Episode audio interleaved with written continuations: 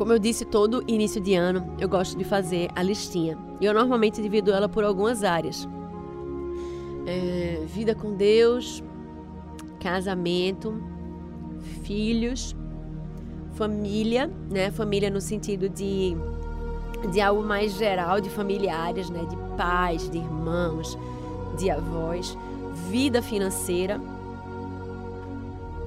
e trabalho e carreira. Né? Normalmente são esses pontos em que eu faço a divisão. Então, se você quiser anotar aí, anota. Né? A diferença de trabalho e carreira, que trabalho é o imediato, né? E carreira é a longo prazo. Tipo assim, o que é que eu quero construir, onde é que eu quero chegar e o que é que eu preciso fazer esse ano para alcançar esse objetivo. Né? Então é uma coisa mais de longo prazo. Mas normalmente eu divido nessas áreas. E hoje eu quero trazer uma perspectiva de forma geral e entrando um pouquinho nessas áreas que eu falei para vocês hoje. A primeira coisa que, o primeiro ponto né, que eu queria trazer antes de a gente firmar alguns compromissos é que a gente precisa rever as nossas prioridades. E eu falo isso, gente, com muita humildade no coração, a começar em mim, sabe? A, a gente. E eu falo a gente quanto. E eu vou falar agora para as mulheres, né? Quanto mulheres, nós somos extremamente atarefadas. Eu estava até brincando com meu marido esses dias, porque eu estava dizendo a ele: olhe, não sei se vocês já, vocês devem ter lido já Provérbios 31, que é onde fala da mulher virtuosa, né? E aí tem todas as coisas que ela fazia na segunda metade do capítulo. E aí fala de todas as coisas que ela fazia. E aí tem lá no meio do, do capítulo dizendo assim que enquanto o marido conversava nas praças, ela tecia a roupa do marido, ela cuidava do, dos servos da casa, ela administrava terrenos, ela vendia terrenos, fazia negociações e tal. E assim você fica cansado só de ouvir tudo que ela fazia. E claro que ela é uma inspiração pra gente. Mas eu tava brincando com ele, dizendo: olha, se essa mulher ela não ficasse chateada com esse homem, conversando na praça, enquanto ela tava virada lá dentro da casa, fazendo mil e uma coisas, ela era uma santa. Né? E eu fiquei brincando isso com ele, porque é isso, né? Assim que a gente se sente um pouco. A gente se sente fazendo muitas coisas. Né? Então, a, a nossa a gente, com a mulher no mercado de trabalho, antigamente a gente ficava só em casa, né? Mas hoje, com a mulher assumindo o mercado de trabalho, a gente acumulou funções, né? Então, a gente, além de ficar em casa, né, tomando conta da nossa casa, dos nossos filhos, a gente ainda né, dá conta de uma carreira, de um trabalho e tudo mais. Então, assim, a gente né, acaba assumindo muitas coisas e às vezes a gente se sente cansada, a gente se sente sobrecarregada e muitas vezes a gente abre mão daquilo que a gente não deveria abrir mão. Né? Então, esse início de ano é um ano de a gente rever prioridades, né? de a gente parar e pensar no que é que a gente tem dedicado tempo. O que, é que tem tomado mais o meu tempo? Eu acho que essa é uma forma boa de a gente começar, elencando fazendo uma lista de todas as coisas que a gente tem feito todos os dias e que tempo essas coisas têm tomado do nosso dia. Para que a gente possa pensar e avaliar o que é que tem tomado mais o nosso tempo ou o que é que tem sido de fato a nossa prioridade. Né? Ah, e, e a partir disso, né, eu queria compartilhar com vocês né, que muitas vezes é, eu acabo que com a rotina muito cheia, eu acabo perdendo o meu tempo, meu horário certo de devocional, né? E isso é uma luta constante minha, né, de manter aquele meu horário contínuo, aquele mesmo horário de encontro com Deus. Né? Eu sempre tenho falado isso aqui, nesse momento de devocional e da importância. Eu queria compartilhar com vocês hoje, que é uma luta minha também. Talvez vocês escutem assim, ah, Andressa, mas eu não consigo. Gente, eu vivo as mesmas lutas que vocês. Né? É muito difícil. A gente vive ah, eu, fico, eu, tenho orado, sabe, ultimamente, para que Deus me faça ser menos Marta e mais Maria. Lembra da história que Maria, ela estava aos pés de Jesus e Marta estava atacada em casa, andando de um lado para o outro, fazendo as coisas. E olhou Maria ali, sentada aos pés de Jesus, não é possível, aqui trabalhando, feito uma condenada, né? E, desculpa a palavra, mas eu trabalhando aqui que só, e Maria ali, né? Sentada, ouvindo Jesus falar. Eu queria estar ali também, mas tem muito trabalho para fazer, né? E às vezes é muito assim que eu me sinto, né? Poxa, eu também queria estar ali, mas eu tenho muito trabalho para fazer. Né? E a gente precisa sair desse lugar de Marta e ocupar mais o lugar de Maria. Na verdade, a gente precisa ocupar mais, não, a gente precisa ocupar o lugar de Maria, né? E, e sair do papel de Marta. Entendendo que nós devemos buscar Deus em primeiro lugar e todas as demais coisas nos serão acrescentadas. É muito fácil a gente olhar para tudo que a gente tem que fazer, a pilha de roupa para passar, os pratos para lavar, as metas do trabalho para alcançar, os filhos demandando a atenção da gente e a gente simplesmente deixar deixar de lado uh, o nosso momento com Deus. Mas é algo que nós precisamos fazer, porque isto é prioridade. Então precisamos dar rever as nossas prioridades e eu quero começar com isso. Então a primeira a primeira meta, né, o primeiro compromisso que eu queria chamar você a firmar junto comigo para esse ano de 2022 é que nós possamos ser mais firmes, constantes em nosso momento devocional, no nosso momento a sós com Deus. Talvez eu esteja falando aqui com você e você, poxa, eu nem faço, Andressa. Pois é, eu queria te dizer o quanto é importante que você tenha esse momento, porque é o momento de Deus falar ao teu coração. Às vezes a gente fica esperando que os céus se abram e saia aquela voz feito trovão falando com a gente. Não é assim que Deus fala mais hoje. Né? Ele pode falar, claro, não duvido, ele tem poder para isso. Mas a questão é que ele deixou a sua palavra, onde ele nos fala ao coração através dela. Antigamente as pessoas não tinham a Bíblia. Hoje em dia a gente tem a Bíblia completa com tudo que precisava ter nela, né?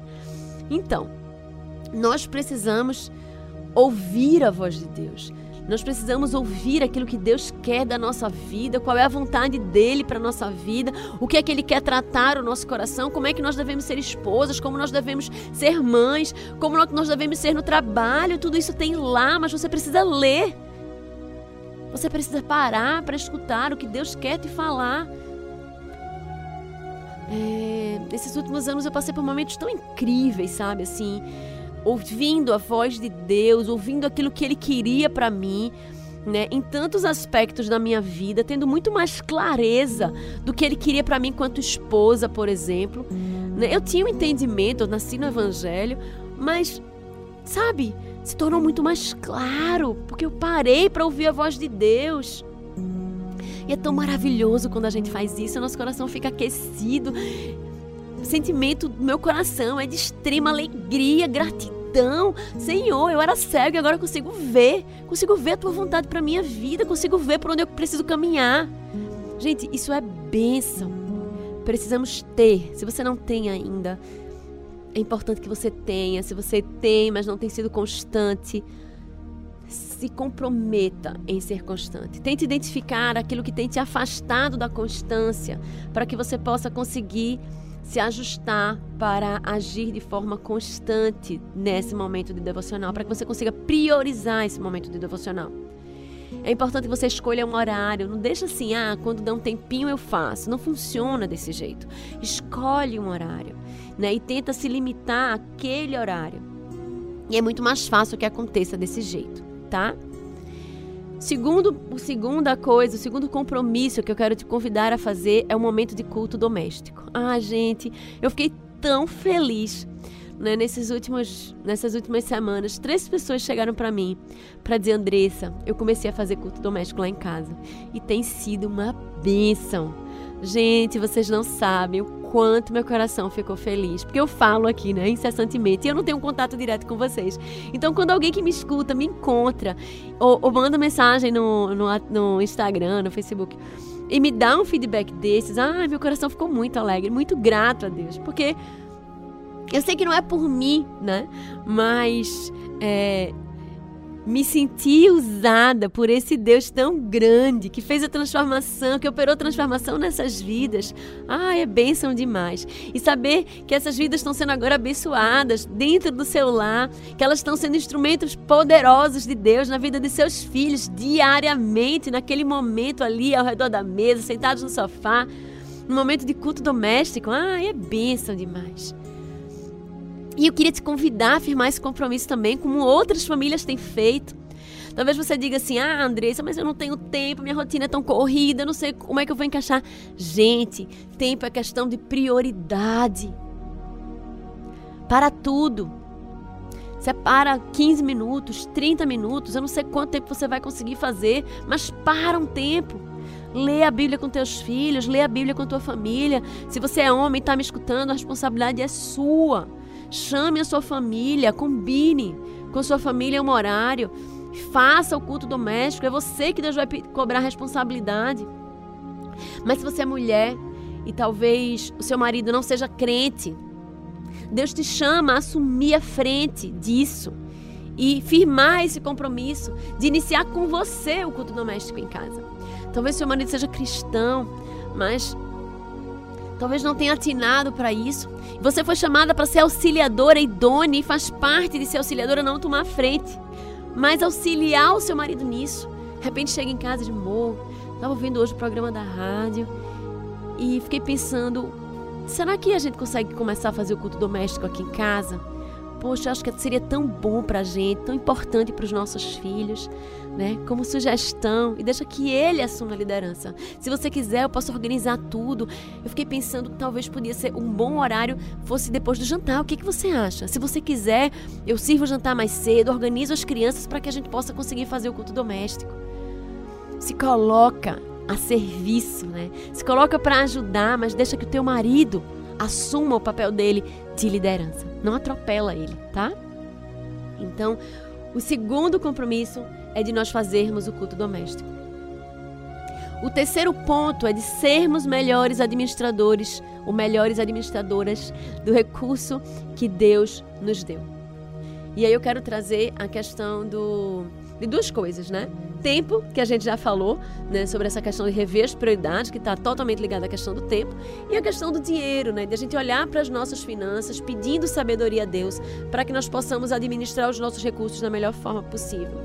No Brasil existe um índice altíssimo de pessoas endividadas. A gente tem o costume de gastar aquilo que a gente ainda vai receber né? E aí tá aí os créditos, né, se avolumando, a gente acaba se atrapalhando, acaba se endividando, tendo que pegar empréstimo, e não é dessa forma que Deus quer que a gente viva, né? E a gente consegue administrar melhor os recursos que Deus nos deu, se a gente se planeja. Então, que tal começar o ano pensando nisso? Poxa, amor, como é que a gente pode se organizar melhor? Vamos ver quanto é que você recebe, quanto é que eu recebo, como é que a gente pode ajustar as contas. Poxa, a gente queria fazer aquela viagem no final do ano, mas a gente vai ter quanto é que vai custar essa viagem? Ó, essa viagem, avalie quanto é que vai ser. Pense em quanto vocês precisavam economizar durante o ano para poder fazer aquela viagem. De repente, vocês até compartilham com os filhos isso. Olha, gente, a gente queria viajar viajar para tal lugar no final do ano. O que, é que vocês acham? Poxa, mãe, que massa a gente quer. Pois é, mas vê, a gente precisa economizar tanto. Onde é que a gente pode tirar? Será que a gente pode economizar mais a luz, a energia? Será que a gente consegue tirar daqui? Será que a gente consegue reduzir aquela pizza que a gente come no final de semana para poder conseguir alcançar aquele objetivo? Se planeja. Deus nos chama a sermos bons mordomos daquilo que Ele nos dá. Então, que possamos ser sábios no nosso planejamento financeiro e gastar exatamente aquilo que nós recebemos, né? Ou tem gente que vai advogar a favor de achar menos do que você recebe, para que você possa economizar para poder fazer, cumprir realizações sem estar colocando no crédito, sem estar se endividando para isso. Então, planeja. Esse seria o terceiro ponto. O quarto ponto é invista tempo no seu casamento. Muitas vezes, quando nós somos maridos e esposas, depois nós somos pais e mães, nós acabamos atropelando o marido e a esposa e viramos pais e mães, né? Os nossos filhos, eles demandam um tempo enorme da gente. A gente está agora com o Natan, né? Então a gente está bem sentindo isso na pele, né? Como mudou a nossa vida. Os meninos, eles já eram mais velhos, né? Diego tem 15, Cauã tem 13, a Emê tem 9, então já são mais crescidos. E os Natan chegou agora, né? Novinho, dependendo totalmente da gente para tudo, com sono ainda desregulado no meio da noite, né? Com horário ainda diferente do horário da família, né? Dormindo bem, ele dorme bem cedo, acorda também bem cedo. Então, tem demandado muito da gente, mas a gente precisa olhar para o nosso casamento e investir no nosso casamento. O nosso casamento é a base da família, né? De pai e de mãe. Antes de sermos pais e mães, nós somos maridos e esposas. E a gente não pode se esquecer disso. Né? Nós precisamos investir tempo no nosso cônjuge, no nosso marido e na nossa esposa. E para isso eu queria te propor uma coisa. Né? A gente é, Eu não sei qual é a sua, o seu apoio familiar para isso, né? Se você tem apoio nesse sentido. Mas de você, de repente, programar para vocês passarem um final de semana longe, né? Deixarem os filhos de repente na casa dos avós, dividirem ele na casa dos tios, né? Na casa das famílias, se, mais de, se for mais de um, de repente. Mas contar com algum apoio nesse sentido. De repente você faz parte do Ministério de Casais, quem sabe vocês não fazem um grupo de apoio e aí cada e aí vocês se organizam os casais para ficarem com os filhos uns dos outros, para que, né? Vocês possam, todos eles possam tirar um final de semana e viajar. Olha aí, fica a, a dica aí para o Ministério de Casais, né? De repente organizar essa situação para quem não tem com quem deixar, não tem apoio de família para isso. Então, fica a dica de vocês fazerem isso. É muito bom vocês passarem um tempo sós para poder reafirmar os votos, um tempo de vocês serem românticos um com o outro, né? De tirar um pouquinho aquela roupa de pai e mãe e se tornar esposo, marido e esposa. E se você conseguir fazer isso pelo menos uma vez por mês, benção do Senhor. Né? De repente deixar com ah, lá em casa minha mãe é bem solícita, então a gente sempre tem essa oportunidade de deixar com ela, né? Então a gente sempre tenta fazer isso, né? Deixar um dia os meninos com ela e sair os dois para que a gente tenha esse momento junto. O quinto ponto é de ter mais tempo para os filhos. Né? Muitas vezes nesse corre-corre, tentando conciliar trabalho, casa, marido, né? A gente, a gente ainda leva o trabalho para casa, né? No WhatsApp, no, na, no e-mail e tal, que está o tempo todo no celular da gente, então a gente acaba colocando ali notificação, e aí vez outra chega, a gente vai responder e tal, e acaba se atrapalhando. Então eu queria te convidar a pensar nisso. E a, dentro daquela primeira tarefa, que é de anotar com o que é que você tem gastado tempo né, durante o seu dia, de você dedicar mais tempo para os filhos. Os filhos são herança do Senhor na nossa vida, né, são a riqueza que o Senhor nos dá, são almas eternas que precisam ser direcionadas a Deus por nós. Deus nos chama a sermos instrumentos poderosos em Suas mãos para tratar e moldar o coração dos nossos filhos e nós não conseguiremos fazer isso se não tivermos tempo, tá? Então, repensa né, a, a, forma como você tem lidado com essa questão do tempo, para que a gente possa dedicar mais tempo para os filhos. Talvez você precise abrir mão de algum expediente no trabalho, talvez você precise abrir mão de algum extra, talvez você precise né? É, deixar o celular de lado quando chega em casa, guardar ele dentro de uma gaveta para nem ver notificação nenhuma, desligar os pushes depois que você chega em casa para que você não veja notificação, para que você fique integralmente com seus filhos, né? Então pense em algumas estratégias para que você possa ter mais tempo com os seus filhos. E esse é o quinto ponto. O sexto ponto é amar mais.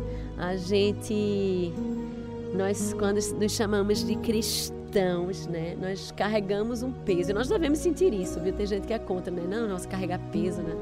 Não, a gente que ser leve. Mas a gente precisa carregar o peso da responsabilidade de, de dizer que somos cristãos. Né? Deus, nosso Deus, o Deus que nós dizemos servir, ele é amor. Né? O vínculo da perfeição, a Bíblia diz que é o amor. E, e lá em Filipenses, Lá em Filipenses 1, 9 a 10, né, Paulo ora e diz assim: é, ele diz assim, esta é minha oração, né? E ele fala assim: olha qual é a minha oração, né, Filipenses? Que o amor de vocês aumente cada vez mais, em conhecimento e em toda percepção, para discernirem o que é melhor, a fim de serem puros e irrepreensíveis até o dia de Cristo. E ele chama, nos chama a amarmos, né? Quando Jesus é questionado em relação aos principais mandamentos, ele diz o quê? Amar ao Senhor teu Deus acima de todas as coisas e amar ao próximo como a ti mesmo. Então, a base do cristianismo é o amor, né? Não é esse discurso de ame mais, julgue menos, não, não, né? Não é isso. É que nós fomos chamados a amar e não é o amor que esse mundo, a gente tem falado sobre isso aqui, não é o amor que esse mundo tem pregado, mas é o amor que Deus nos chama a amar, né? Um amor sincero, um amor que aponta o erro, quando é necessário, entendendo que amar não é aquele que diz sim, não é aquele que passa a mão na cabeça, mas amar é aquele que diz a verdade quando ela precisa ser dita para o bem daquele que precisa escutar, né? Amar é a gente estar tá junto, é apoiar. Amar é buscar ser tudo aquilo que Cristo é para nós, é sermos cada vez mais parecidos com Cristo, com o nosso próximo. né? Então, isso é amar. E, dentro dessa perspectiva, né, de te chamar a olhar mais para o outro, né? Quando, é, quando é, o segundo mandamento, né, que Jesus fala, o primeiro é amar a Deus acima de todas as coisas e o segundo é amar ao próximo como a ti mesmo. Esse amar ao próximo como a ti mesmo precisa fazer com que você olhe para si, né, como eu me amo, e entregue para o outro aquilo que você gostaria de receber. Né? Então esse é o chamado. Então é a gente olhar primeiro para o outro antes de olhar para mim mesmo. E gente, é muito difícil, muito difícil, mas é uma luta que eu e você precisamos travar todos os dias. E a gente só vai travar se isso estiver na nossa na nossa, como é que eu digo? No nosso campo de visão. Tipo, eu sei, eu quero amar mais aqueles que estão ao meu redor. Eu quero amar as pessoas que estão ao meu redor da forma como Deus me ama, né? De forma incondicional. Então você precisa orar por isso, você precisa buscar por isso é, orar por isso, né? Tipo, eu, eu tenho buscado orar nessa direção, né? Senhor, me faz transbordar do teu amor, né? Não é fácil, a gente luta contra o nosso egoísmo, nós lutamos contra os nossos sentimentos né, de orgulho, de vaidade muitas vezes, mas nós precisamos buscar amar mais as pessoas, porque esse é o chamado de Deus para nós. E esse é a base do ser cristão. E por último, nós precisamos nos comprometermos de dar o nosso melhor em todas as coisas.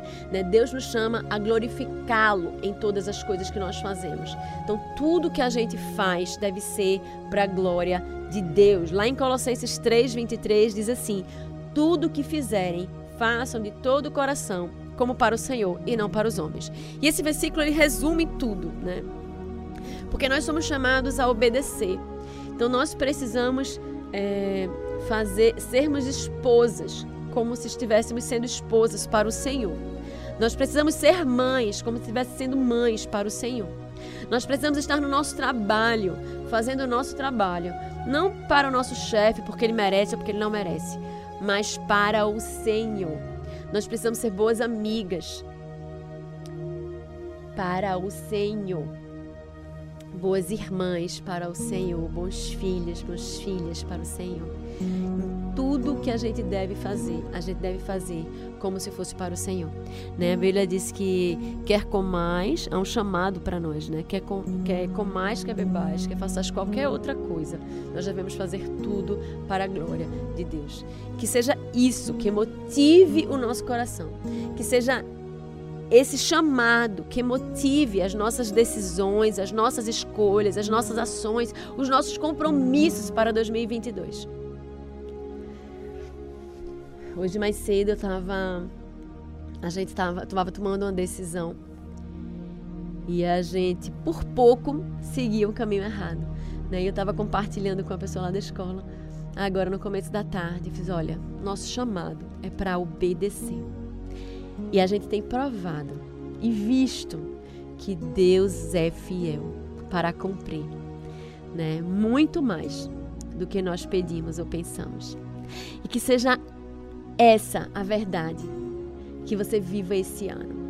Que você receba o chamado de Deus para obedecer. Que viva, que deseje viver uma vida de obediência. Que todos os compromissos firmados para 2022 Seja não de acordo com a sua vontade, mas de acordo com a vontade de Deus para a sua vida. E tenha certeza que Deus ele abençoa e ele derrama bênçãos sobre medida sobre a nossa vida. E ele prova da sua fidelidade. Amém? Que Deus nos abençoe.